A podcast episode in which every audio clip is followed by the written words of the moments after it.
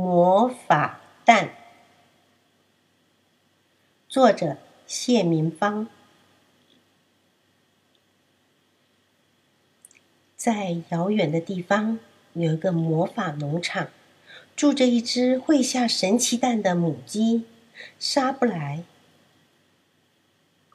有时，它下粉红色的蛋，孵出带着花香的微风；有时，它下淡蓝色的蛋，孵出一朵朵小白云；有时它下彩色的蛋，孵出来的是七色彩虹。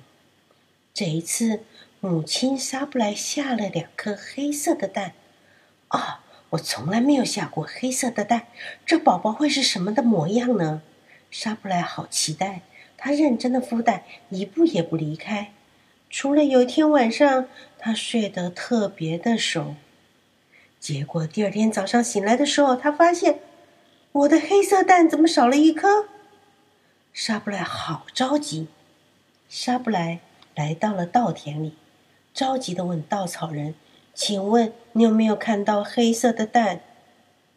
稻草人说：“我帮你在稻田里找找看。”稻草人说完，等着风吹来的时候，他便往稻田里一跳，游进了稻子里头。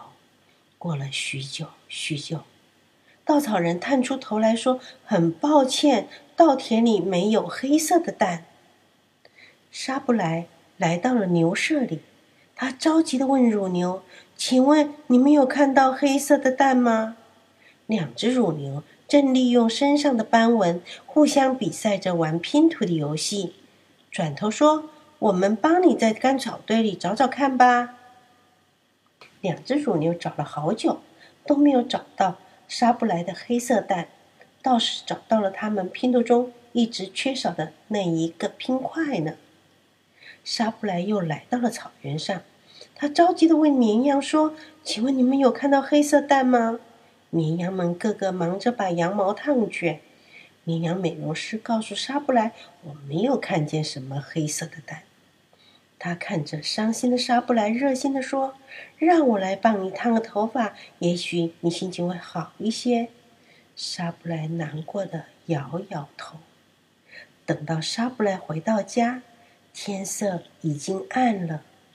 他说：“我还有一颗黑色蛋，我要更专心、更小心的孵蛋。”不久，黑色蛋开始裂开。一个个亮亮的小东西慢慢的往天上飞去，哦，是星星宝宝！沙布莱看着满天的星星，他终于明白了，原来我的星星宝宝早就飞到天上去了。这时，遥远的天上有几颗星星特别的明亮，好像是在说：“谢谢沙布莱妈妈。”这个故事就说完了。